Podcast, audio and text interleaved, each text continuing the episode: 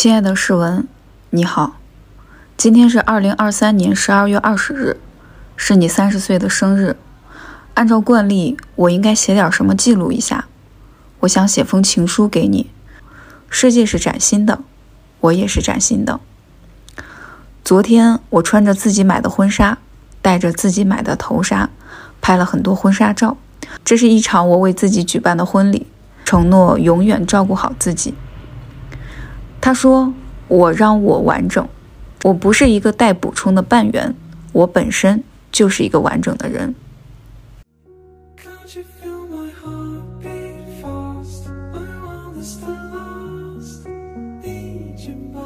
大家好，欢迎大家来收听我的播客《万境随心》。这一期呢，正如大家在片头听到的那样，我邀请到了一位刚刚三十岁、跟自己举办了一场婚礼的女孩。这一期我们来聊一聊女性、婚姻，还有共同困扰我们的那些事情。让我们直接进入正题吧。余年，可以跟大家先打个招呼吗？嗯，大家好，我是余年。嗯，大学专业是新闻。嗯，工作之后呢，一直在从事策划相关的工作。最近一份工作呢，是在一家公益组织里面做项目经理。呃，九月底我离职了，目前就在海南万宁做旅行义工。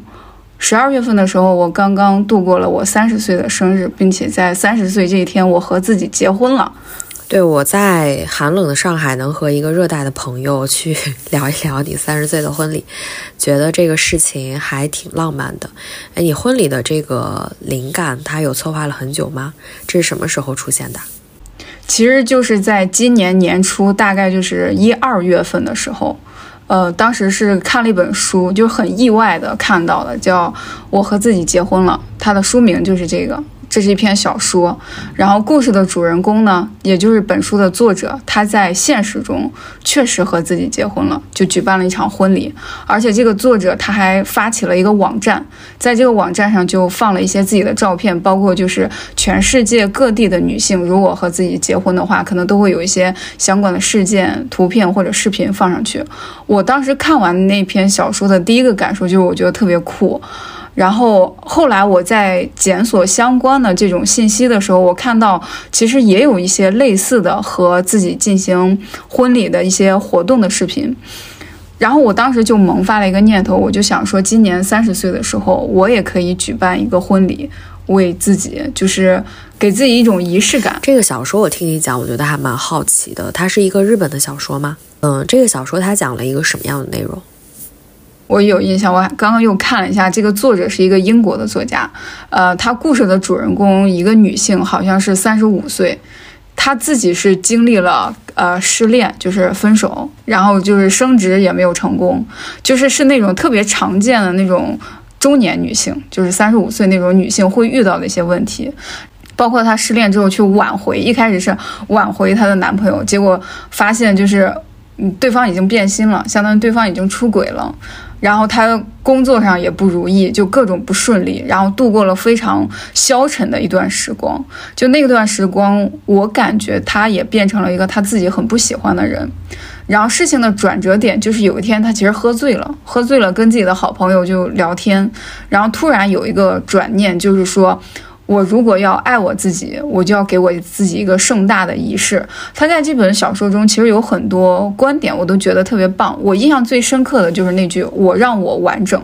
呃，好像我们很多人的感情观就是，因为我已经。不记得从哪儿听到的说法，就是啊，每个人来到这个世界上就是一个半圆，你是不完整的，然后遇到一个另一半让你变得完整。好像我们的感情观听到很多都是类似的说法，但是他这句话会让我觉得我们本身就是一个完整的人，嗯，不会因为爱情这件事情让我们变得更完整，或者说爱情它并不是一个必需品，是给我这样的感觉。然后。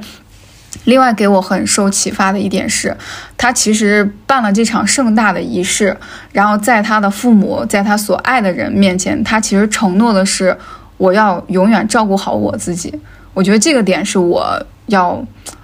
也也是想要办婚礼的一个很大的原因，也是在这个地方。因为在我看来，在这本书中，他前半部分，他其实他变成了一个他不喜欢的人，他去跟踪他前男友。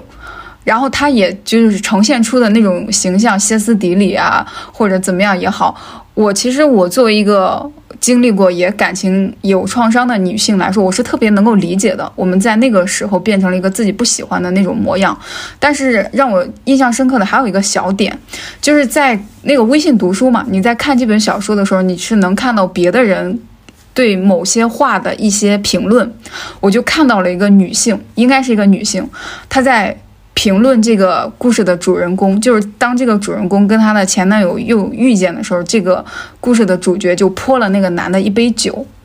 然后这个有一个读者，女性读者就在下面留言说：“这个女的怎么跟泼妇一样啊？怪不得她男朋友不喜欢她。”我当时看到这句话，我就，我就，我就，嗯，我就。我我就觉得，我就第一次知道，我就第一次知道什么叫做女性对女性的厌女，因为我很真实的感受是，我特别能够理解她，她感情的那种不顺利，她当时的那种无措，她的悲伤，她的愤怒，我是能够非常理解的，而且她前男友确实是一个人渣。所以我觉得泼一杯酒并不算过分，只是我们受到的一些这个素养，觉得在公众场合表现出这种不和谐的声音，让人觉得不舒服。但我觉得那不是那个女生的错，但是她就流露出了一种很大的恶意，在我看来。所以我当时就回复了一句，我说我第一次知道什么叫女性对女性的厌女。然后后面就是过了很长时间，还有那种点赞之类的，因为我会发现那个女生其实她在看待这个故事的主人公的时候，她是有很多。苛责的，但其实我很能理解那个女性。然后办婚礼这件事情，就像我刚刚说到的，我承诺我会永远照顾好我自己，是因为我们曾经有一段时间，并没有很好的体察到自己的情绪跟感受，让自己变成了一个不太好的人。所以，这是我想通过办婚礼这件事情来承诺我的。你就回想一下那个婚礼誓词上咱们经常听到的那一段话，你是否愿意承诺，就是无论顺境还是逆境，悲伤还是快乐，健康还是疾病，你都会永远怎么怎么样怎么样？我们想象一下，你把如此正盛大的一个承诺，如此这么郑重交给对方，然后对方说我愿意，你好像也很高兴，但真的发生的话。我觉得很难，这对人性是太大的考验了，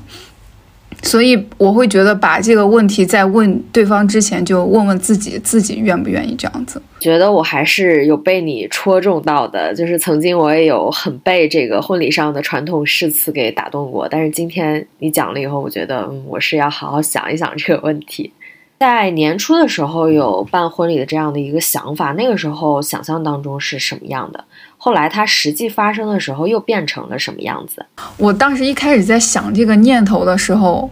我我本来觉得我会有一个完整的婚礼的流程，因为我本身这个就搞策划的嘛，我只要把它像对待我的工作一样去搞一个活动策划书不就好了吗？但实际上我不知道为什么。我心里还挺拖延这件事情的，因为我觉得它不是一种工作，它不是一个项目，它只是我的一个愿望，我的一个心愿，所以我对它，我我对它没有 KPI，我对它没有说任何目标性的东西，我只是想办一场给自己的婚礼。我觉得这个婚礼最大的点在于说，我要对我自己做出那个承诺，这个是我在在我看来更重要的事情，承诺我要对我自己好。然后，嗯，其实来到万宁这边之后，一开始我只是跟一个女孩子说了，就是我们俩聊的还挺好的。然后我只，嗯，然后我们互相交流了，就是来到万宁之后，对方有什么想要做的事情。嗯，他说他想要去练习瑜伽，然后我跟他说我想给自己办了一场婚礼。我只是跟他一个人说了这件事情，但是在后续就是。我感觉人的气场真的是很奇妙的，就是我们来，因为你做义工，其实你遇到的都是来自五湖四海的人，各个地方的人，然后你们可能年龄也不一样，背景也不一样，但是就挺莫名其妙的。当把这个愿望说出之后，就是所有的人，我遇到的所有人都在。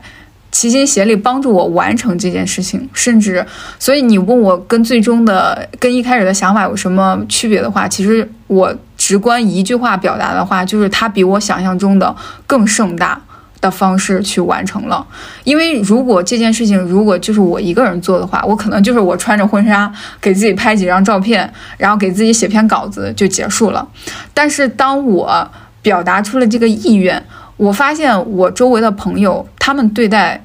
所谓的这场婚礼，其实比我更用心的在准备。然后包括说，哎，因为我当我是短发嘛，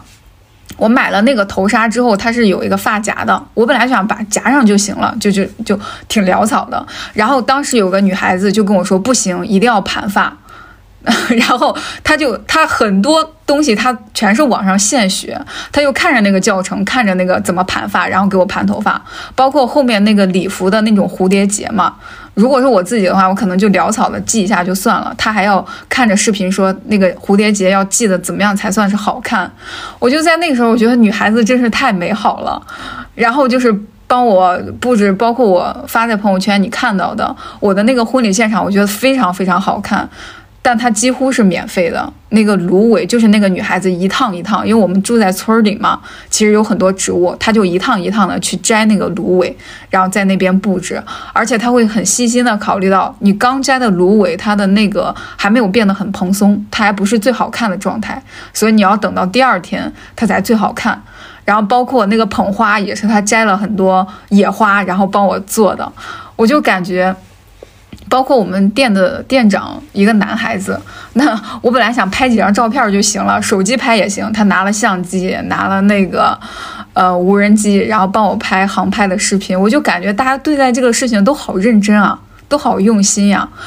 然后还有包括，因为我是二十号生日，十九号那天大家就在布置，然后大家都要等一个零点为我庆祝。其实等到十点多的时候我就困了，我自己都很想去睡觉了。我我我其实就想说，其实也没有必要等到零点，就大家第二天也行。但是大家其实因为之前大家也都睡得挺早的，但是大家就一直在那儿等，等到十二点，然后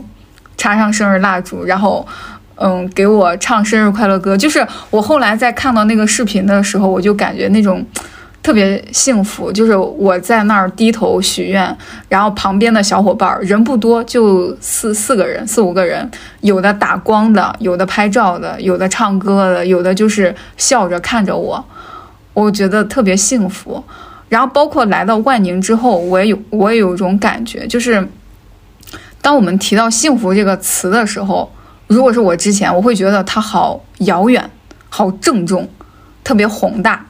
因为比如说我们发生一件事情，我会说啊，我很开心，我很快乐，或者我会说我挺开心、挺快乐的。就是你把那个程度变得很轻。但是我要在什么样的状态下才会说我很幸福呢？我会觉得那那好遥远，那一定是生活中很少的瞬间才会发生的感受。但是当我来到万宁之后，我会真的说很幸福。那种平凡的日常也会让你觉得很幸福，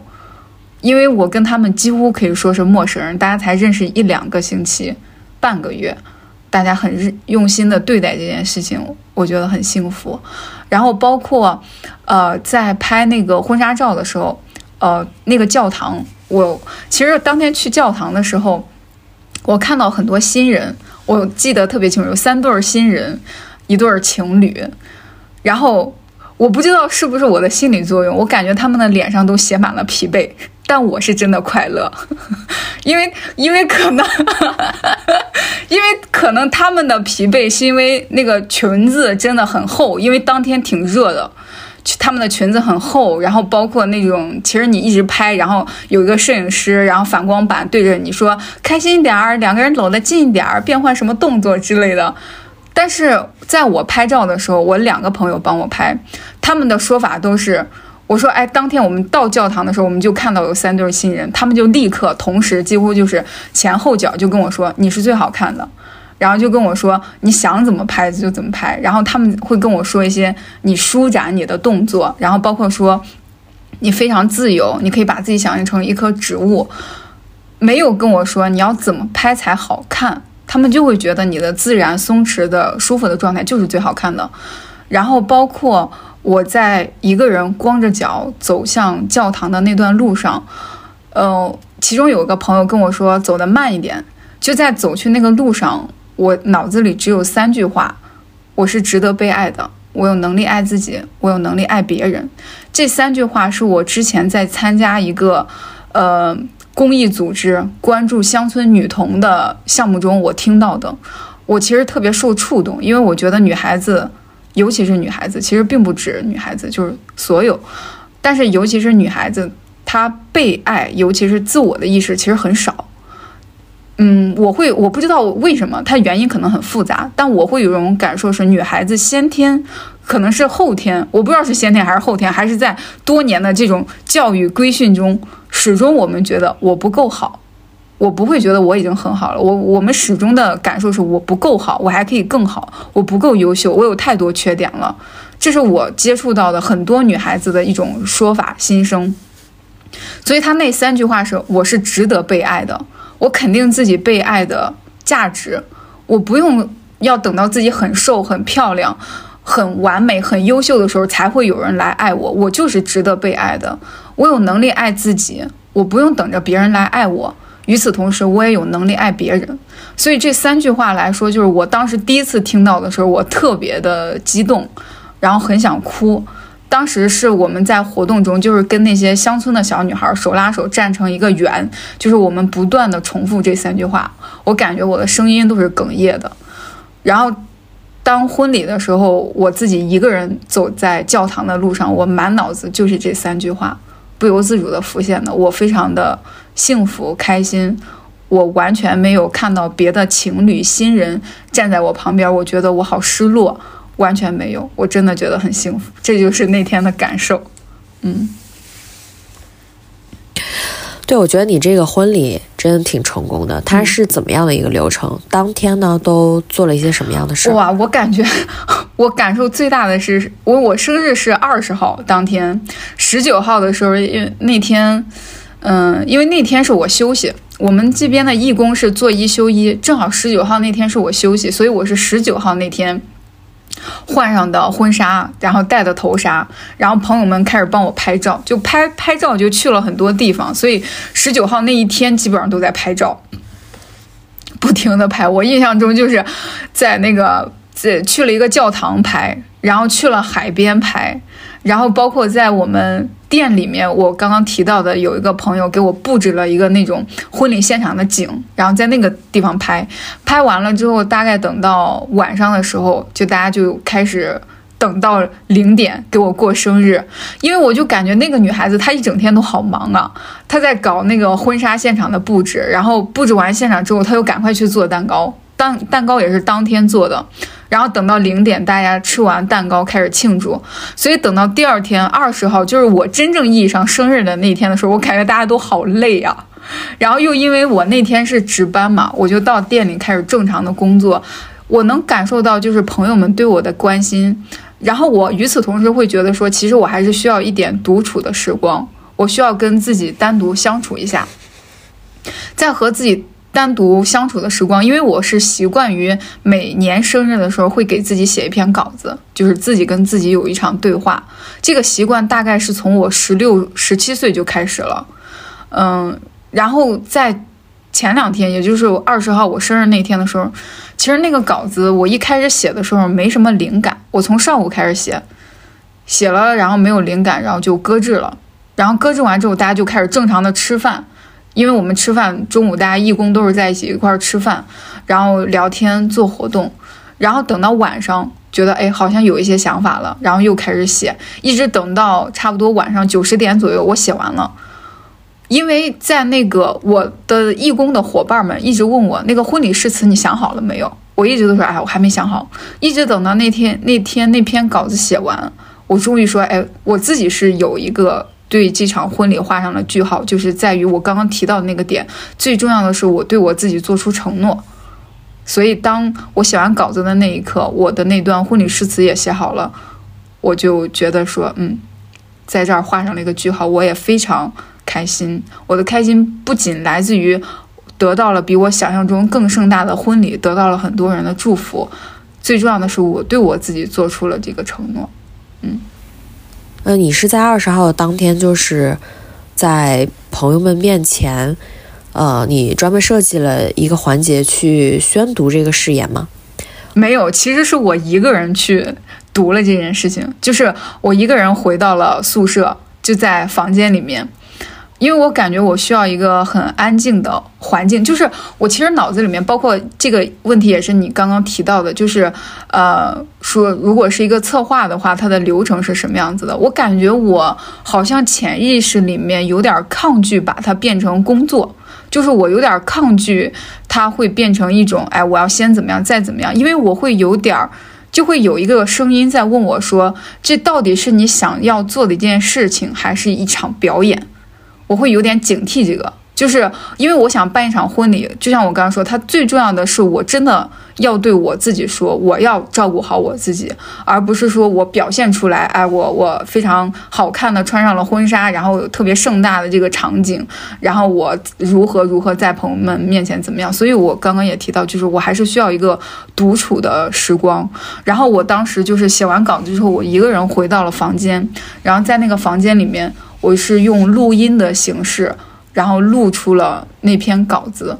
然后在那一刻，我我觉得是我完成了我对我自己的一种承诺。呃，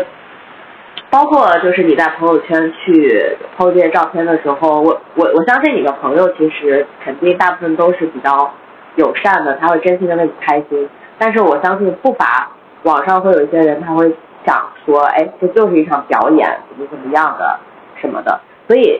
但是实际上，你的状态是你没有为了仪式感而去仪式感，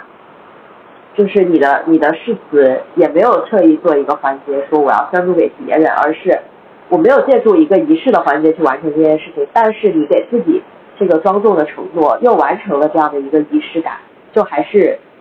就是最终的这个目的和效果都达到了，所以就觉得还挺完美的这个事儿。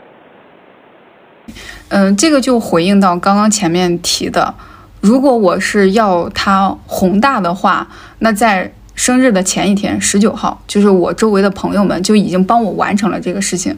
但我会觉得说，除了朋友的祝福之外，它更重要的是我要对我自己做出承诺。所以那段誓词，其实我想了很长很长时间。因为我们真实的婚礼中的那段誓词其实已经很完整了，我是在那段誓词后面我是加了四句话，就是你愿意巴拉巴拉之类的那个前面我就不复述了，我加后面加的四句话是你是否愿意承诺珍惜他的生命，体察他的情绪，关注他的问题，和他一起成长。为什么是这四句话？首先珍惜生命，我有段时间状态特别好的时候，我会有一种非常极端的想法，就是我会觉得。意外去世也没什么了不起的，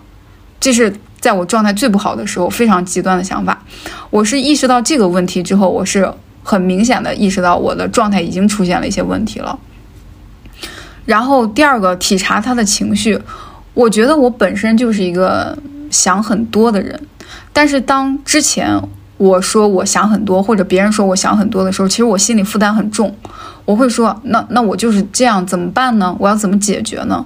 但是我现在觉得这个很多问题都是一体两面的。我的想很多，可能是说明了我的细心、我的敏感、我的关注点也会很多。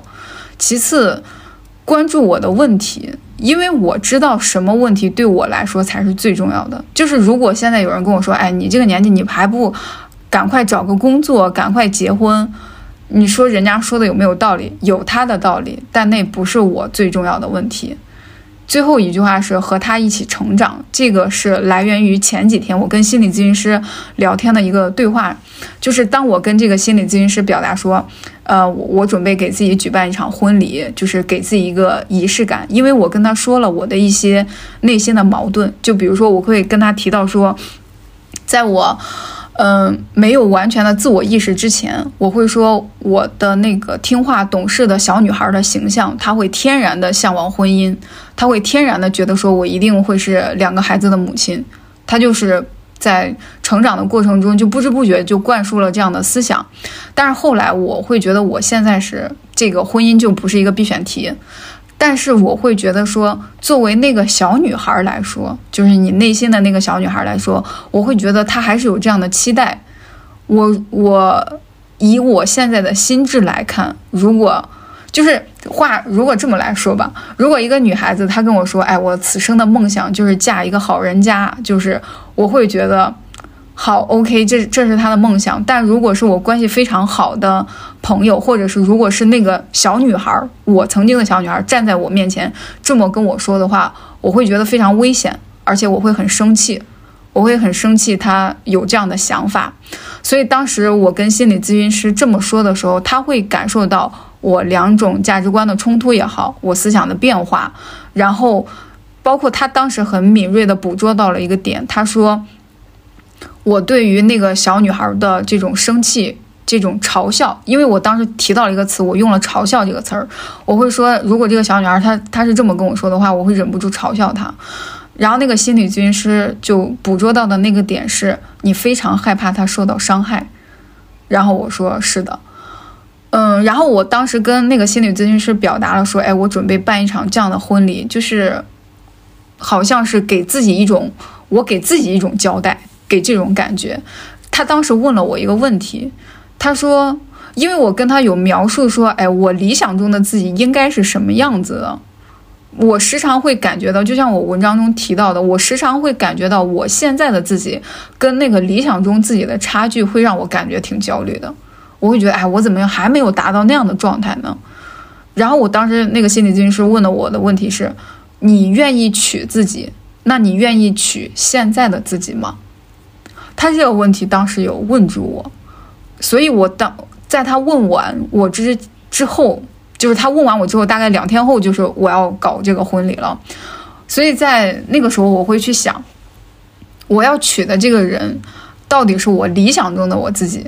还是过去的我自己，还是我现在的自己？所以这封信我当时给自己写的那封信的一开头就说，这种多重时态把我搞得有点混乱。因为我也有点说不清楚了，好像也表达的不清楚。但是我最后在我写到那封信的尾声，也就是我提到婚礼誓词的最后一句，和他一起成长的时候，是我那个时候我突然明白的，说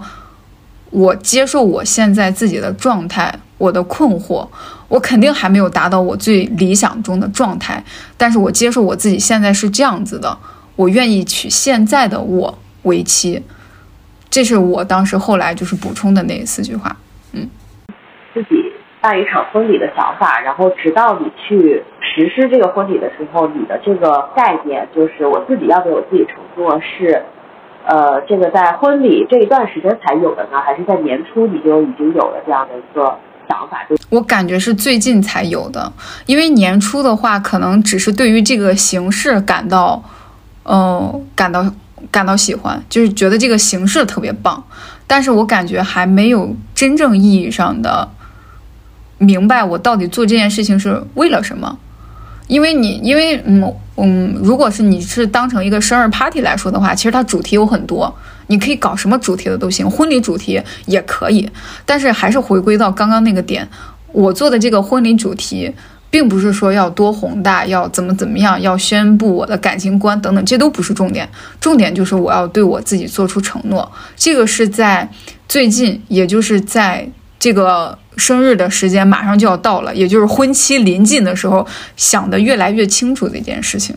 我觉得你刚才给我的回答就非常好的讲到了一个现象，就是很多人他办婚礼做了这样的一一场仪式之后，其实它是一场表演。这个表演结束之后。大家就非常的累，然后我有朋友就开玩笑说，呃，所以大家都不想再结第二次婚了。我觉得如果是我的话，我对和自己一起成长这句话的理解是，无论我现在是什么样子，可能我一辈子都达不到我理想当中那个理想的自己，但我现在对爱自己的理解是，无论我自己遇到什么样的境地，就像是你说的那种传统的婚礼誓词。无论是穷困潦倒、生病还是怎么样，或者就是可能我没有钱，我都不会嫌弃自己，我都能接受，我就是我。无论如何，我都会给我自己这个成长的空间。无论我是什么样子，我都会陪着自己，都会站在自己这边。我不知道这个是不是你的想法？是，嗯，在和自己进行对话的时候，也就是在写那篇稿子的时候，其实我。不自觉地涌现出了一个词，就是相信。但其实，在之前我是不相信我自己的，我我对自己有非常多的怀疑。嗯，然后这个也是，就是我在当时就是在上海的时候，跟一个心理咨询师聊天，我就。看起来好像是在我们是在聊工作上的事情，我就跟他表达了我的困惑，我就跟他说，我不知道我下一份工作还要不要继续从事公益相关。我跟他说我在这个工作中遇到的一些问题，然后我就说我很怕我下一份工作如果继续再找公益相关的话，会让我失望。但是我对他这个事情，就是公益这个事情，我又抱了非常高的热忱期待。就是有点高度理想化了，所以我很害怕，如果我抱着这么高的期待，我进去了之后又让我失望，那那个时候怎么办呢？其实我当时我已经没有意识到，其实我那个时候的这个，嗯，应该怎么说呢？那个想法就。不太妥，不太合适，因为我当时的状态是，我不谈恋爱，我不结婚，我全部的时间跟精力都可以放在工作上，那我就要找到一个让我愿意付出全部心血的一个工作，我就把公益当成了这个点，我会觉得哇，它非常的有价值、有意义，我就要全情投入做这个事情。结果我发现里面有一些事情让和我不是特别认可的时候，我会觉得有点失去了精神支柱。所以我会觉得说，哎，那我如果再下一份工作继续这样的话，我到时候我的精神支柱是什么呢？就是我内心里面是有一个这样的疑问的。所以我当时跟那个心理咨询师说，我不知道我下一份工作还要不要做公益行业，我很怕自己失望的时候，他就问了我一句话，他说：“你知道什么不会让你失望吗？”我说：“什么？”他说：“你自己。”他当时说完这句话，我就哭了，因为我感觉我从心理上是不相信我自己的。就是我可以相信外界的人，外界的，嗯，不管是朋友还是工作，就是我好像把我的支柱、我的精神支柱、我的相信全部放在了外界身上，我没有相信我自己，我也没有放心放在自己身上。然后，但是也就是最近，当我越来越体察自己的感受、自己的想法，并且沉淀下来去想我为什么会这么想，我到底要做什么的时候。在写那篇文章的时候，我不自觉的就流露出了我对我自己的相信。我相信我，所以刚刚提到的那个，呃，所谓的爱自己，然后对自己好。我说我愿意娶当下的自己，是我相信我自己也是变化的，我相信我自己也是流动的。嗯，大概是一种这样的感受吧。嗯。我们聊一点工作的话题啊，虽然跟今天的主题没什么关系。嗯，我的理解是，其实你之所以有这种恐惧，是因为你特别把工作当回事儿，因为你很想拥有一份自己的事业，所以你会在害怕入职一家机构让自己失望。嗯嗯，你在讲的时候，其实我脑子里面第一个念头就是，如果别人的机构让你失望，那你完全可以自己去做公益事业呢，它是可以由小变大的。就是别人的机构可能有他的问题，但是你自己创造出来的东西，你自己是可以信赖的。就是回到了你说相信自己的这个话题。嗯，还有一句话就是也想送给你，我觉得你应该也听过，就是对，凡事发生必有有利于我。可能当下你遇到的入职的一个机构或者是公司，它没有让你满意，给了你一些挫折。但是等到你最终达到那个理想的状态，一步一步接近这个理想自己的时候，你会发现这些你恐惧过的、给过你挫折的这些东西，其实它也给了你一些收获。嗯，但我们在处理这些挫折的时候，可能意识不到，它也许也是一件礼物。呃，所以我想说的就是，在事业这件事情上，我们注定要面对的大大小小的问题都很多，但还是要相信自己吧。这些事情最终都不会让我们倒下，还有就是我们最终都可以把这些看似不利的事情变成对我们有利的事情。对对，就是这个观念的转变其实是很重要的。对，嗯，那现在你理想当中的自己是什么样子呢？就是我理想中的自己。她不是说一个呃职场女精英，特别有钱，特别特别果果断那种，她就是一种非常我我现在脑海里闪过的几个关键词就是勇敢、独立、笃定，他会给你一种他很坚定在做自己想要做的这种事情的一个形象。但是如果用这样的关键词看我自己的现状，我会觉得，哎，那我还是会有恐惧啊，那我就有恐惧，那我还是不够勇敢嘛？或者说我还是会有一些依赖呀？那我是不是还是不够独立呢？等等。所以当我把那个形象拔得特别高的时候，我会就越来越感受到我和他之间的距离。但是我现在会觉得说，嗯，怎么说呢？就是我们拥有的只有当下。我我现在就会觉得我们拥有的只有当下。我，然后包括前段时间有一天晚上。我跟那个义工的小伙伴在店里面重新看了《心灵奇旅》这部电影，这个电影我很喜欢，我看了好几遍。然后前几天在看的时候，我又有一点那个触动。它当时里面有一个呃小故事，就是这个我不知道你有没有看过这部电影，就是它的主人公那个对那个钢琴家嘛，他不是在终于实现了自己的愿望之后，有点怅然若失嘛。就问旁边的女钢琴家，就说那之后怎么办呢？就这样就结束了吗？然后那个女女演奏家就跟他讲了一个故事，他说有两只小鱼在游泳，那个年长的年轻的小鱼就问那个年长的小鱼说：“我想去海洋。”然后另外一个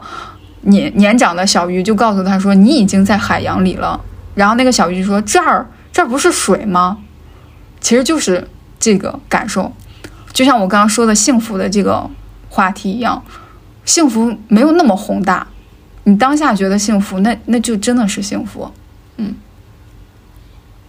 对，我们说回婚礼这个事情啊，其实你发婚礼的这个视频号我有看，然后就看到一条评论说祝福你还是能找到那个爱你的人。我看到了，我看到了。我的我我看到我当时看到的时候也嗯，觉得这条评论还蛮有意思的，就更想问一下当事人的感觉。其实我相信，就是你的这场婚礼真正懂得了爱自己，和嗯，还有就是我们这个三十岁左右的女性，真的把爱自己的标准变成了从外界的一些要求变到说向内求啊，真正的懂得这件事情，不去。依赖外界的那些标准去评判自己，嗯，还有就是关于爱情这个话题啊，我还蛮好奇的，就是你在办了这场跟自己的婚礼的时候以后，呃，我相信你在这场婚礼当中的感受是会觉得说很完整，而且很幸福。那我想知道，就是当下你对于爱情是怎么样的一个想法，以及比如说未来的某一天你办了一场跟未来伴侣的婚礼，那么就是。你想象一下的话，你去做一个比较，再回看今天的这场婚礼，可能会有什么样的一个感受？首先，我我想回忆，就是我们刚刚聊到的那条评论的问题啊，就是我当时看到这条评论，我也觉得，嗯，就是不知道怎么回复他。嗯，我我首我首先要说啊，就是感情观这个事情没有对错。就是你怎么样都行，就是有的人会觉得说，我结婚一定比不婚好，或者有的说我不婚一定比结婚好，或者说各有各的好，就是没有对错，你怎么样都行，就是选一个自己舒服的就可以。嗯，我目前我会，其实我我说实话，我觉得我对婚姻还是有恐惧，我还是会觉得说，因为举一个最我们。最常听到的例子来说，就是两个人结婚就是搭伙过日子，或者就是合伙开公司嘛。呃，我会觉得，那当你有了一个合伙人之后，这个公司就完不完全取决于你了，你考虑的因素会更多了。所以我现在的感受就还是，我更想完全的听我自己的声音，所以我才会觉得说，那我自己是更安全的，更让我觉得可掌控的。所以我才会觉得，哎，当下的这个状态我就是舒服的。与此同时，我还是会觉得，就像我刚刚说的，我还是会觉得我是不是不够勇敢呢？因为我那要看我们对于勇敢的定义是什么。这个跟我之前的感情经历也有关系。我他的故事有点长，如果要概括的话，三言两语来讲的话，那就是我发现我当时喜欢的一个人，他并不是一个。很好的人，或者说他是道德上有问题的人，然后但同时那个人他在做着文化出国、文化出版相关的工作，就是他对外展示的形象是一个高知、一个知识分子、一个文化人的形象，但只有我，只有进入亲密关系之后，我才知道他其实是一个道貌岸然的人，就是这件事情对我的冲击非常非常大，嗯，所以我才会觉得我对，而且当时我们俩谈了挺久的，谈了有三年多，我会觉得说，我用三年多我都没有办法看清楚一个人，那我要用多长时间才能了解一个人呢？所以也正是因为这件事情，会让我有周围有一些朋友，他们比如说闪婚，或者就是相亲几个月然后就订婚结婚，我就觉得在我身上是不可能发生的。我就觉得这件就是我刚刚提到这个感情经历对我有很多影响。一方面是我刚刚提到的这个感情观上的影响，我会觉得我很难很难相信一个人。就是如果是一个男性的话，我经常跟朋友这么说，就是当同学、当同事都 OK，但一旦进入到亲密关系，我会觉得我怎么才能了解他呢？我觉得我很难了解真实的他到底是什么样子的。可能他就像我的前任一样，在所有人看来是一个。文化人是一个知识分子，是一个支持女性的人，结果实际上是一个道貌岸然的人。结果你可以理解成，实际上是一个贬低女性、吃女性主义红利的一个这样的人。我我，他让我对人性都感觉好好可怕、好危险。这也是为什么我刚刚提到了，我觉得，呃，开始亲密关系或者说进入进入婚姻关系，让我还是会让我有恐惧。其次就是刚刚我提，总之就是。我会觉得有时候我会想到说，你刚刚提到的，如果是跟未来伴侣的婚礼，我会在想，我现在对我自己的婚礼，是因为我全然的相信我自己，我知道我自己不会伤害我自己。但是你在跟另外一个人进入婚礼的时候，我不知道那个女孩她是否有这样子的心理准备。嗯，我明白，就是当下对于爱情或者是说对婚姻还是有很多的一个恐惧。那，嗯。关于这场婚礼，你觉得还有什么想分享的点吗？我自己的感受是，这场婚礼让我让我想到之前看到的一句话，就是我原话不记得了，大概表达的意思是：当你有一个心愿之后，你周围的人都会来帮助你完成这个心愿。大意是这样的，但我原话我实在不记得了，所以他给我的感受就像我刚刚提到的，我的本意其实非常的简单。所谓的跟自己结婚，结婚可能我想象的就是穿着婚纱给自己拍几张照片，我完成一场对于自己的仪式，对于自己很庄重的承诺就可以了。但是没想到，当我说出这个愿望之后，周围的朋友非常认真用心的对待了这个事情，帮我把它变得更完整了，更好看了，更盛大了。这是我感受到的一种来自于周围人的善意，也是让我觉得我是被爱着的一件事情。嗯。其实，在最开始跟你聊婚礼这个话题的时候，我就已经想到了这句话，不知道是不是你听到的，就是当你有一个心愿的时候，宇宙都会来帮你。对对对，是的，就是对这句话。其实我也曾经跟我的朋友说过，但有的人呢，他就会觉得这句话很矫情，他不太能 get 到，你知道吗？所以我觉得你婚礼它不仅仅是来自于你朋友的善意，也是这背后有一股更大的力量的帮助。对。啊，谢谢你，你这句话也很很棒，谢谢。对，就是你在描述这个小说内容的开头的时候，就特别让我想到一部台湾的电视剧，叫《俗女养成记》，不知道你看过没有？有看，我有看，很喜欢。嗯，这两部作品都会让我想到一个问题，就是当女性走到了三十岁到四十岁这个区间。然后呢，他的婚姻没有走到下一步，事业好像又中断了，又受阻了。我就会想到一个问题，就是女性到底应该怎么在社会上去定义自己的价值？就是我们一定要有一份很好的工作，或者是有一个成功的事业，又或者说是一段稳定的关系。当这些都没有的时候，是不是他就是不成功的？他就真的是价值很低的？那我觉得这个也会成为很多。女性她焦虑感的一个来源，你是怎么看待这件事情的？对对，是的，这个一方面是让我想到这个，当时在看完这个影视剧的时候，有很多呃那个文章去采访这个原著的小说叫《江娥》嘛，一个女性作者。然后当时我还记得她第二部出来的时候，其实有很多争议，就是这个女主角她后来还是跟自己的发小结婚了。当时有就有很多人有一个争议，就是说：“哎，我们所想象的那个独立女性，她最后怎么能结婚呢？她怎么能跟一个看起来还不咋地的人结婚呢？”就是有很多这样的争议。然后我看到这个江娥，她是怎么？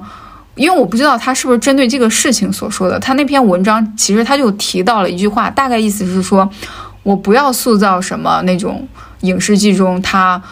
做了什么杰出的贡献？他比如说，他从台北回到自己的家乡台南小镇，然后他做了什么突出的事事迹？我不要塑造那样的女性形象，她就是一个平凡的、普通的俗女的故事日常。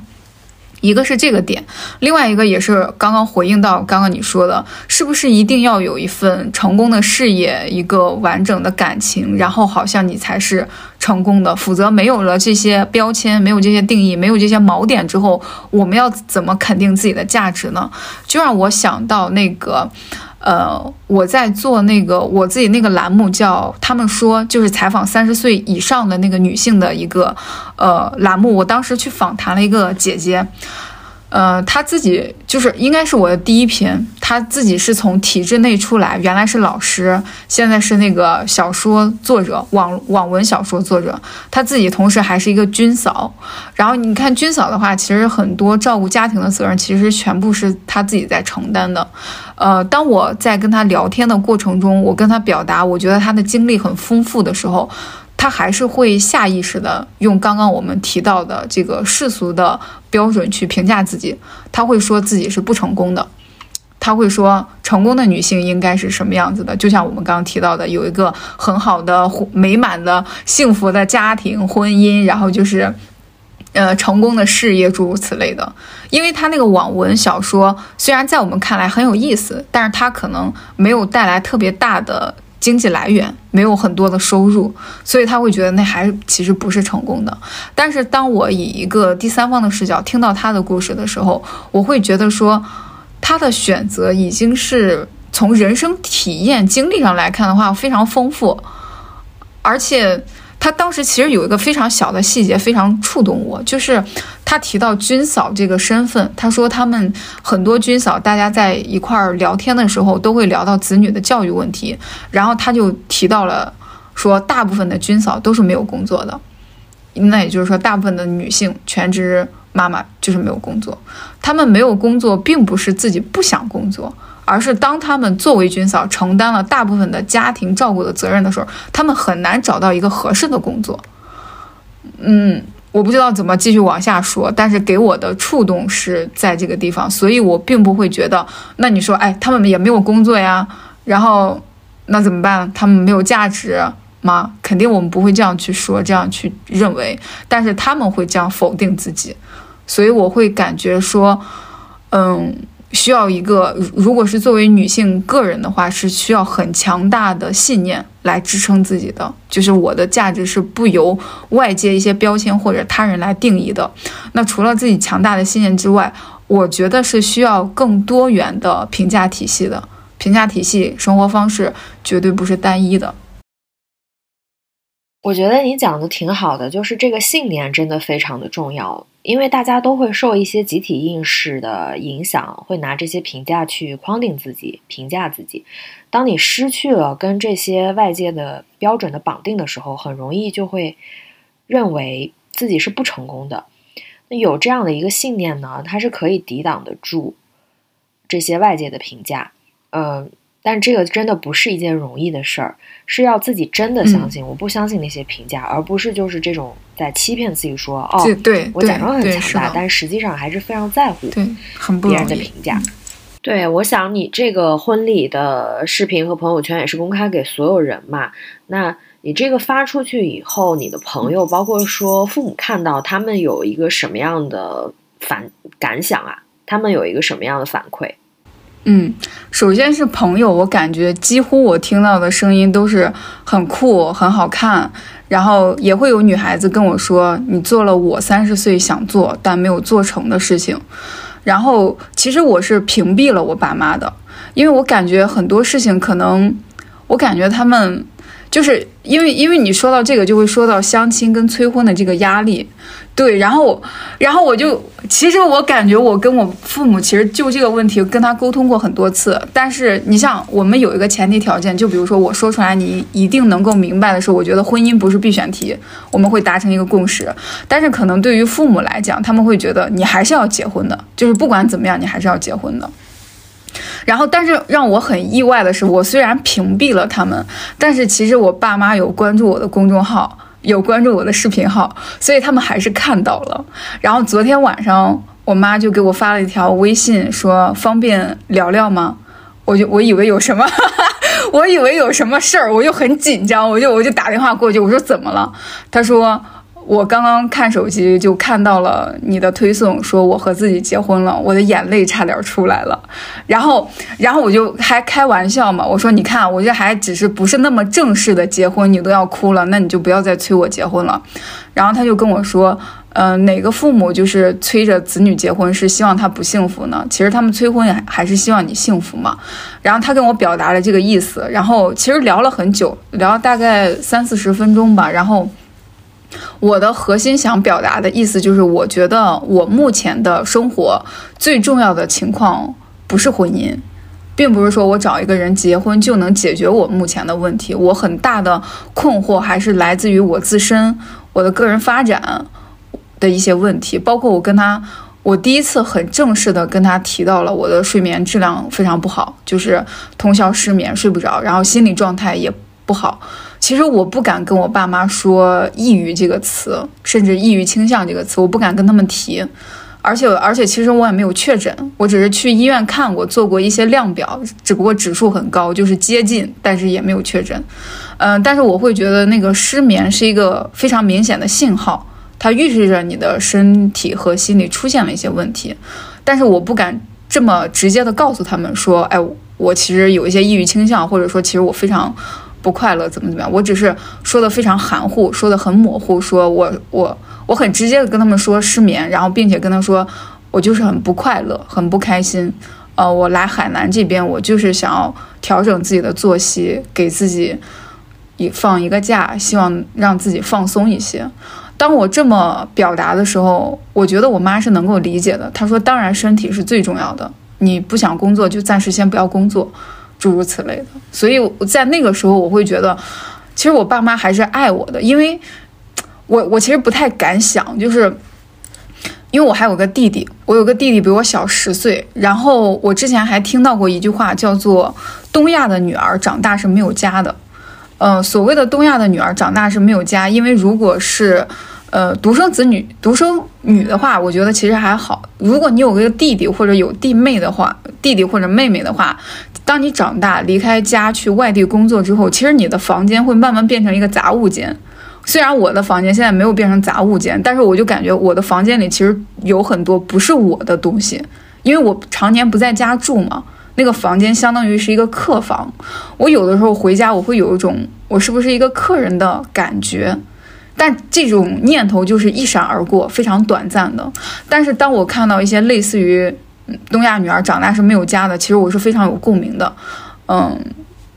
不是都说一个要属于有一间自己独立的房间吗？所以我时常会有一种这样的感受。我其实不敢想，就是因为我之前还有一种比较极端的念头，是我爸妈催婚是不是希望我早点离开这个家？我会有一种这样的念头，我觉得是可以说有点恶意揣测他们了，或者就是说我不结婚会不会让他们觉得丢脸等等之类的。但是我不敢很直接的问我爸妈，所以我每次都是说的很含糊。我只是在表达我自己的态度的时候就说的很很强烈，然后几乎每一次就是聊到这个话题就不欢而散。但是昨天晚上，当我表达出我身体状况不好的时候，我妈的反应就是还是身体最重要。就那一刻，我觉得他们还是很在乎我的。嗯，对我现在理解了关于你和父母之间这个关于催婚的矛盾，还有就是说你的房间变成了一间客房。嗯，我觉得可能你呃有时候的交流是存在误会的，它没有那么直接。所以呢，混杂了一些自己的想象，嗯，包括说受到一些公开舆论的影响吧。实际上，我相信你爸妈不太可能说把你的房间变成一个杂物间，对吗？对，就是这个意思。就是因为我感觉，可能我从小到大受到的教育是对于传统的女孩的教育，就是乖巧、听话、懂事。我感觉这这种教育方式让我之后其实很讨厌听到“听话”“懂事”这样的词汇，它就跟贤惠一样。就是如果一个词儿只用来形容女性是合适，形容男性不合适，那它就一定是问题，它就不一定是一种称赞，可能是一种规训。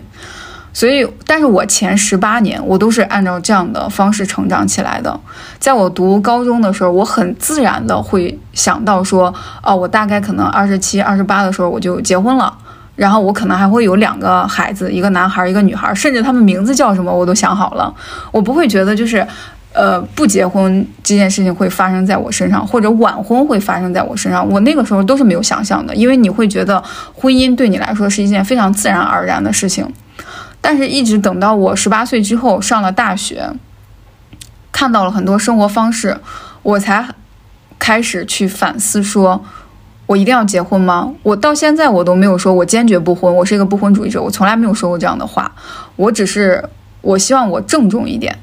对，就是我不希望把照顾我自己的这个压力交给对方，因为我觉得对对对方也是一种压力。你想，谁能承担起一个这样的责任？说啊，我会永远对你好，永远怎么怎么样？我觉得这非常考验人性，几乎不可能。但是对于一个小女孩来说，就是比如像我刚才说的前十八年的小女孩来说，会觉得那是一件理所应当的事情，会觉得说我是一个女孩子呀，找一个爱我的人，他一直对我好，一直爱我，这不是很正常吗？但我现在我觉得那，嗯，我不能说不对，我只能说不合适，或者说不是我想要的。嗯，在问对方他愿不愿意永远对我好之前，我得先问我自己，我愿不愿意永远永远对我自己好。嗯，以及其实，在这件事情之前，大概在前两个月，也是在上海那段时间，我发了一篇文章，名字叫做《你和相亲对象聊天了吗》，就是大半夜发的，对。然后没想到那篇阅读量出奇的高，然后我想，可能像我们这个年龄的人都有共同的烦恼，所以才会有很多人看。然后那篇文章被我妈看到了。然后那篇文章大概发出一个星期后被我妈看到了，然后我怎么知道她看到了呢？是有一天晚上我刷新后台的留言，我发现我妈给我留言了。她留言的是我看到这篇文章情不自禁的哭了，心里很难过。我说实话，我看到我妈这个评论的时候，我心里也很难过，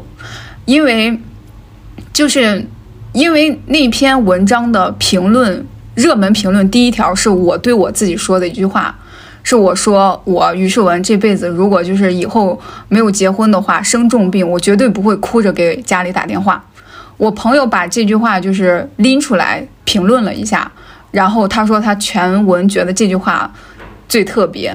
然后我在底下又跟他跟评了一句，我说我我本来还想在这句话的后面把我的遗体捐献的证书也放出来。但是想想还是算了，然后就是有很多人就跟在这句话开始留言，其中有一个我的，嗯，大学校友，一个男孩子，他在这句话面的评论说说这句话最让父母伤心。我其实看到他那句话的时候，我有点生气，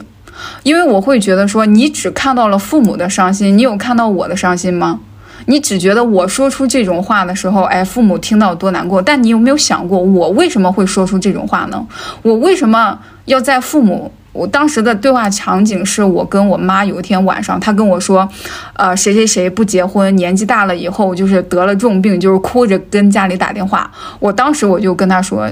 我如果以后有这样的事，我绝对不不会哭着给打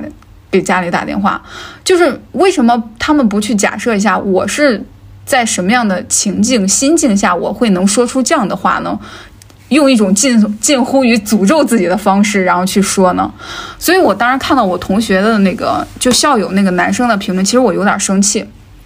但是我也没有回他。然后就是我刚刚说的，过了大概一周之后，我妈看到了这篇文章，并且留言了。她的留言是啊，情不自禁的哭了，心里很难过。我看到她那句话的第一反应是，我要不要给她打个电话？就是我跟我家里人的相处模式，就是我我觉得我是在受我前十八年的一些规训，就是我要做一个听话懂事的女儿，同时我也是一个姐姐。然后，那我要有一些长姐的责任。虽然我不是说像樊胜美一样那种还伏地魔，我弟还在上大学，还不需不需要我做什么，但是我会觉得，就是我要听话懂事，就是这个这个像紧箍咒一样就烙印在我身上。所以我会觉得，我要去安抚我妈的情绪。我妈都跟我说她不高兴了，她都难过的哭了，我不得安慰安慰她吗？我的第一反应是这个，但是紧接着我的很快的，我的第二个反应就是我也很难过。我如果安慰她，谁来安慰我呢？所以当时我看着他那条留言，我其实想了很长时间，我特别特别难过。然后我跟我的一个非常非常好的朋友发了语音，我就跟他说了这个事情。我本来是想跟他通个话的，但他当时在忙，我就跟他发语音。我记得很清楚，我当时在跟他发语音的时候，我发着发着就哭了。我就跟他表达了类似于我也很难过，就是我不想再承担这样的压力了。所谓这样的压力，就是一个好女儿的压力，因为你作为一个好女儿，好像我的概念里面就是作为一个好女儿，你要体察父母的情绪，你要甚至你要去帮助缓解他们的情绪，你不能让他们不开心。但是如果我让他们开心，我自己肯定会非常难过。然后当时。我朋友就跟我说了一句话，他说他的情绪是他的课题。就虽然阿德勒被讨厌的勇气我看了无数遍，虽然课题分离这个概念我知道，但是他做到真的很难。就是因为那个人是你最亲近的人，是你的妈妈，你就你看到他难过，其实你也很难过。但是我自己也真的很难过，所以就是刚刚我回复我大学校友的那句话：你只看到了父母的伤心，你看到我的伤心了吗？如果我当时去安慰我妈，那谁来安慰我呢？所以那条留言我到现在都没有回复我妈，我跟她也没有提过这件事情，她也没有再问我这个事情，就这件事情就不了了之，就翻篇了。然后在后续我跟他通话的这个过程中，他还是会问到相亲对象的事情，然后我还是会跟他说，你已经说过很多次了。然后如果有进展的话，我就会告诉你了。嗯，你现在这样一直催也没有结果。嗯，就是这样。那那你是说，就是妈妈看到这篇文章以后，在呃催问你跟相亲对象进展这件事情上，她没有什么改变，行动上没有特别显著的变化，是他不会从催变成不催。然后所谓的一些变化是，他会一再的强调说。我并不是催你，因为我妈不是那样的。我就是这，因为我我一直感觉就是语言的表达，包括理解上都会有很多隔阂。你看，在我的理解里面，我会觉得他跟我提了这个事儿，他可能就是暗示我。我就觉得那就是一种变相的催，但是在我妈看来，她没有说出你不结婚就怎么怎么样，你不结婚就不准回家，诸如此类这种强势的话，她觉得这种强势的话才叫催。她这种谁谁谁结婚了，或者就是说你跟相亲对象聊天了没，她觉得这种不叫催，她觉得这种只是一种关心、一种问候、一种闲聊。所以这是我们俩定义上的区别，就完全不一样。嗯，我跟她一直在表达这个事情，就是如果真的有进展，我会告诉他的。但是，我觉得我妈没有显著变化，是她还是会关心这件事情的进程，因为她会觉得我你要扭转她的观念，其实是很难很难，非常难的。我我自己也知道很难，但是她的这个变化是，她会在这种问候的同时去强调，还是看你缘分，看缘分，就是那没缘分那。没有办法之类的，他会再补充一些这样的话，嗯，因为我一直就是我感觉我周围的朋友里面，就是我这么说吧，我似乎没有见过那种特别幸福美满，像电视剧里面的那种家庭。我不知道你有没有见过，我就感觉我回想一下我周围的同学朋友，我就没有见过很幸福的家庭，好像大家给我的感觉都是在凑合过日子嘛。搭伙过日子的感觉。然后我就我我对于婚姻的恐惧，就是你你有太多因素可以让你感到恐惧了。我就想我们自己家，我都觉得会让我觉得，我就看我妈，我就觉得我不想成为这样的女性。我爸妈都有工作，但是我们家的家务几乎百分之九十九都是我妈妈在做。我我爸跟我弟是不做家务的。然后我我心里一直对这件事情挺不舒服的。但是我又感觉他不是能够轻易改变的，我感觉这这真的是没有办法，而且我一直跟我妈在说，呃，你不用就举一个特别简单的例子吧，就是比如说那个逢年过节，我弟在外面读书，我在外面工作，然后我们俩回家之后，我妈做饭，她就会问我们三个，你们想吃什么？然后我们的回答也每次都是都行，但是他还是有这个举动。你当然可以说这是关心呀、爱护啊之类的，家人之间的这种这种爱护。但是我一直有一个点，就是我希望他在关心我们之前，先关心他自己。我一直感觉我妈在这个家庭中是慢慢失去了自我，但是我又有时候会觉得，嗯，像这样的话、这样的想法，我们这个年龄段的女性，是我说出来你就懂了。但是我跟她说，她可能很难理解，而且她会觉得。那就是他的义务，他的责任，他他觉得作为一个妻子，作为母亲，他就要这样子做。但是如果把这个角色换成是我，我会觉得我不愿意，那我不愿意进入这样的家庭，我也不愿意承担作为一个这样的女性，我会觉得很辛苦。但是我妈妈，我感觉她已经把这种辛苦作为一种日常了。我感觉好多中年女性都是这样子。然后我再说一句题外话啊，就我从从这个突然想到的。我前段时间就是在上海的时候，我当时参加了一个关于性别平等的工作坊，线上工作坊，然后也是跟我像跟咱们现在这种年龄大的女孩子、男孩子都有，可能也就二三十岁，非常年轻，大家都在讨论说，哎，怎么就是支持女性，怎么就是建立平等，什么叫性别公平，什么叫性别平等，两者的区别是什么？巴拉巴拉都在讨论，讨论到最后有个互相交流的环节，就互相提问。我当时就提问了一个问题，我就说，在我们年轻人之中，我们说到这样的概念，我们能很容易产生共鸣。我们都知道，哎，我们在在说什么，我们想要的是什么。但是把目光放到我们的长辈，也就是我妈妈的这一代，然后我就讲了我妈妈大概是一个什么样的女性，我要怎么样让她有这样的意识呢？我要怎么样让她知道性别平等呢？我要怎么样让她对自己好一点呢？然后，当我问完这个问题了之后，我就有一种感觉，是我们把这种理论概念拉回到实际，拉回到身边。我们不说所有的女性，就说自己的妈妈、自己的长辈，你怎么样让她关心她自己呢？然后大家开始说一些方法，就比如说和自己的妈妈一起去看一场，嗯，性别平等的电影，或者告诉她说有很多其他的这种生活方式等等诸如此类的一些可行的做法。呃，我当时就我说嗯知道了，就是我会感觉这个疑问其实是直到我到现在都是一个疑问。哎，我觉得我们刚才讲的这些其实并没有跑题啊，因为它更多的是讲你的一个原生家庭的背景，也让我理解了，就是你在要跟自己办婚礼的这个故事的背后，它是一个什么样的原因。还有就是你讲到的这个在性别工作坊上大家讨论的这个问题，我想另外一件事情，就是说我们要做什么样的举动让母亲去觉醒？那其实就是一个问题是母亲她个人的觉醒，或者或者说母亲的女性觉醒，让她觉醒是我们作为女儿的义务吗？其实她要不要觉醒是她的课题。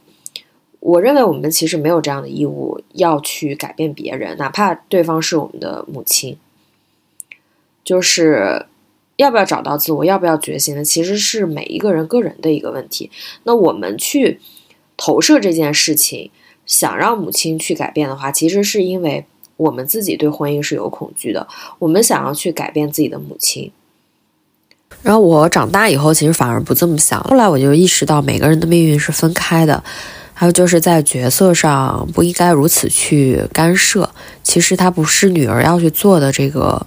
它它其实不归属于女儿要去做的一件事情，所以在结果上来说，我个人就没有那么的困扰了。我觉得就是我对这件事情的执着，因为嗯，说到这个执着，就是我每次跟我妈妈发生类似的矛盾之后，我跟我朋友说，我朋友就会说。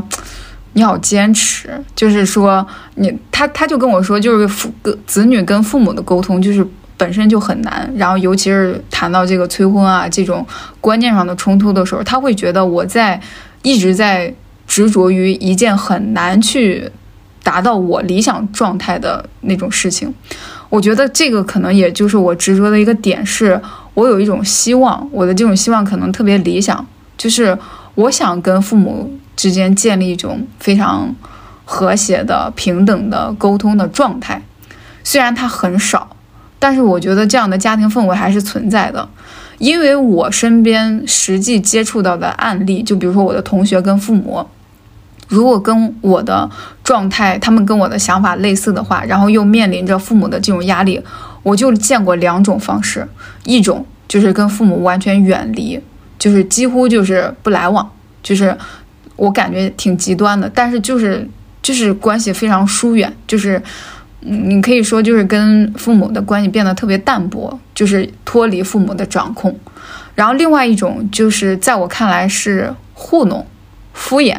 你可以这么理解，就是一种善意的谎言。就比如说父母催婚的话，他们就会说嗯，好好好，再找了，再再聊了，但实际上他们。还是不认可相亲这种方式，只不过他们不愿意跟父母起正面冲突，所以用了一种这种善意的谎言，就是啊，其实我很积极，其实背地里就是根本没有跟相亲对象聊过天。就是我接触到的，我周围的朋友几乎就这这两种，没有第三种。但是其实这两种我都不想，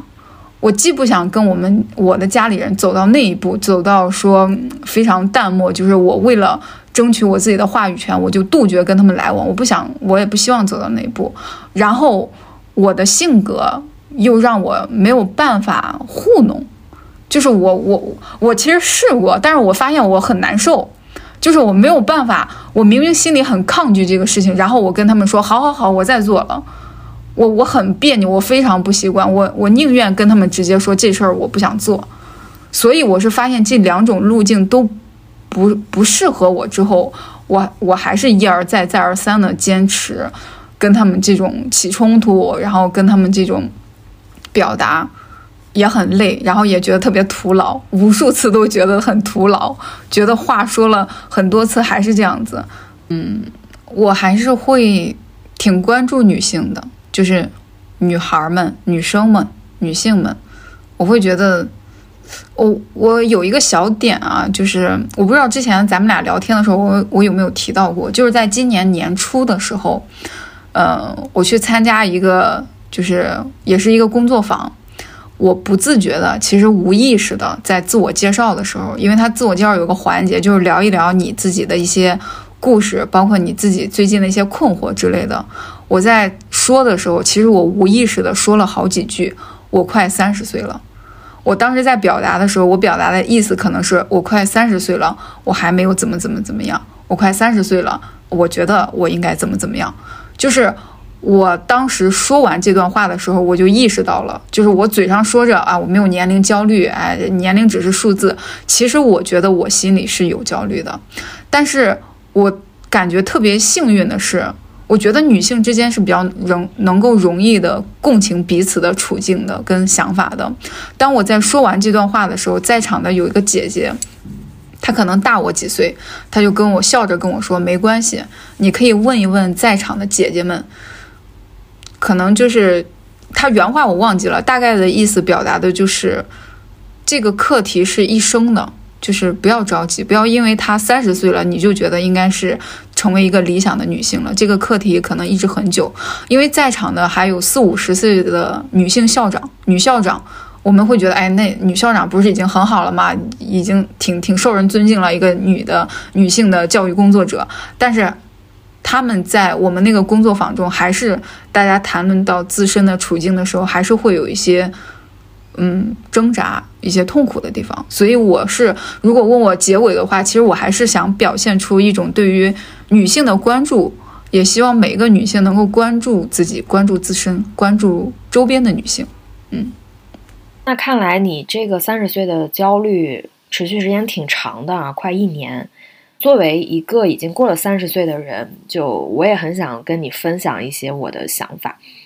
呃，之前有跟你提过，就是我自己快三十岁的时候，有那么几个月，也挺有年龄上的这个焦虑，呃，包括说对婚姻上的这种期待。那我是在那两个月，就是这个年龄焦虑爆棚的时候，呃，自己才遇到了跟你提过的那个不太好的异性。到了五月份，我过了三十岁以后。其实这个生日我过得还是挺快乐的，因为我身边过了三十岁的姐妹就告诉我说，嗯，欢迎加入三十岁俱乐部。那真的就是过了这个生日以后，我有一种很解放的感觉，我不再期待年龄，嗯，就我不再对年龄和爱情感到任何的焦虑，呃，所以还蛮庆幸这个三十岁的焦虑过去的挺快的，也就持续了那么两三个月啊。对，说到这儿我都忘了，就是。非常重要的是要祝你三十岁的生日快乐，谢谢，欢迎你加入三十岁的俱乐部。嗯，而且我现在真心觉得年龄它就是一个数字，不需要去强调谁到底多少岁，时间它就是一场幻觉，它真的不重要。还有一个想法很想跟你分享的就是，我二十多岁的时候，我一直在期盼我的三十岁，因为我会觉得三十岁才是女人最好的样子。那现在到了三十岁呢？我对我自己其实挺满意的，但我不再会觉得三十岁是女性最好的样子。我现在会期盼我的四十岁，就是三十岁很年轻，我们可以做很多事儿。然后女人到了四十五十，我们每个年龄都有每个年龄的那种美的状态。所以我现在对这种衰老的恐惧都没有了。我觉得这也是去年一年这个成长带来的一个变化吧。对，而且你你刚刚在跟我讲这段话的时候，我就觉得你的状态特别松弛，真的，我我希望我也可以这样，我也可以有一天很坦然的说，嗯，我很期待我的四十岁，也也不害怕衰老。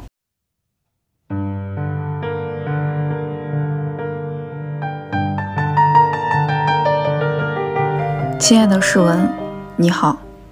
今天是二零二三年十二月二十日。是你三十岁的生日，按照惯例，我应该写点什么记录一下。我想写封情书给你，却想不明白是写给三十岁以后的你，还是写给曾经的你。多重时态把我搞得有点混乱，但是没关系，重点是这是一封情书。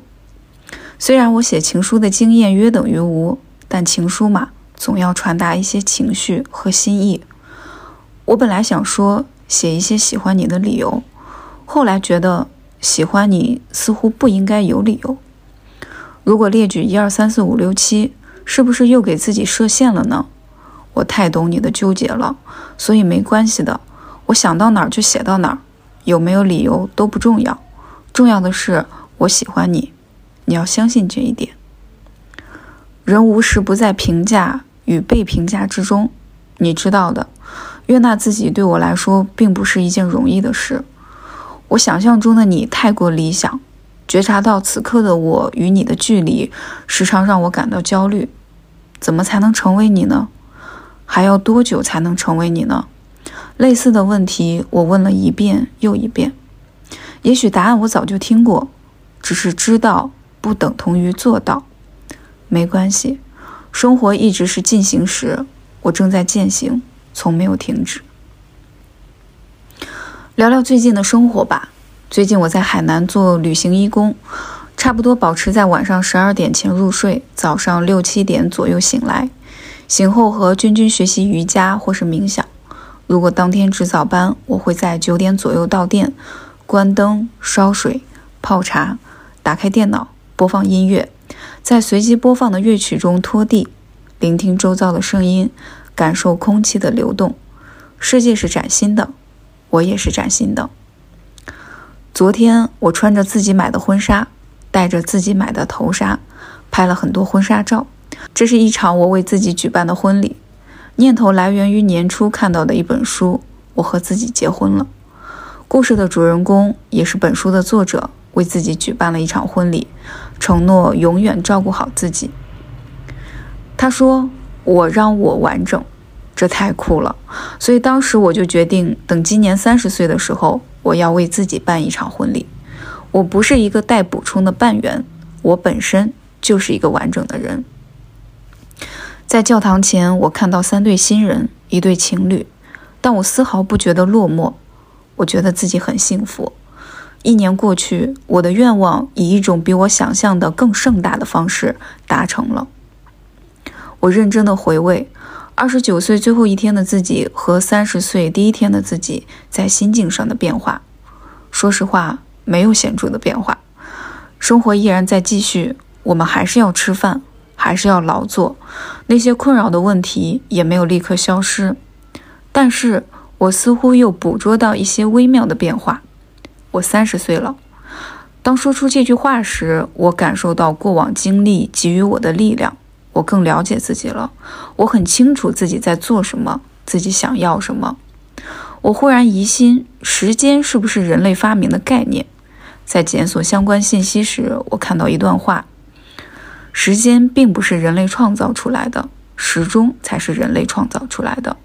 人们在谈论所谓的时间时，基本上都是指的时钟，而不是时间本身。时间就是过程，万事万物不断变化的过程，而变化是绝对的、永恒的，所以时间也是永恒的。三十只是一个数字，成长与年龄无关。让我感受到成长的，不是三十岁这个数字，而是我过往的经历。变化本身。就是一种答案。当我想要跳下去的时候，我拉住了自己；当我快要掉下去的时候，我拖住了自己。我总是第一个觉察到自己的情绪。我无比迫切地渴望接近那个勇敢、独立、笃定的你。我害怕你受到伤害。我怎么会不喜欢你呢？我很在乎你，非常在乎。因为太想得到你的认可，所以时常觉得受挫。平视自己很难，不评价需要反复练习，而练习的场景就发生于生活中。我接受变化，因为我相信流动的力量。我没有随波逐流，因为我很确信我在努力成为我想成为的人。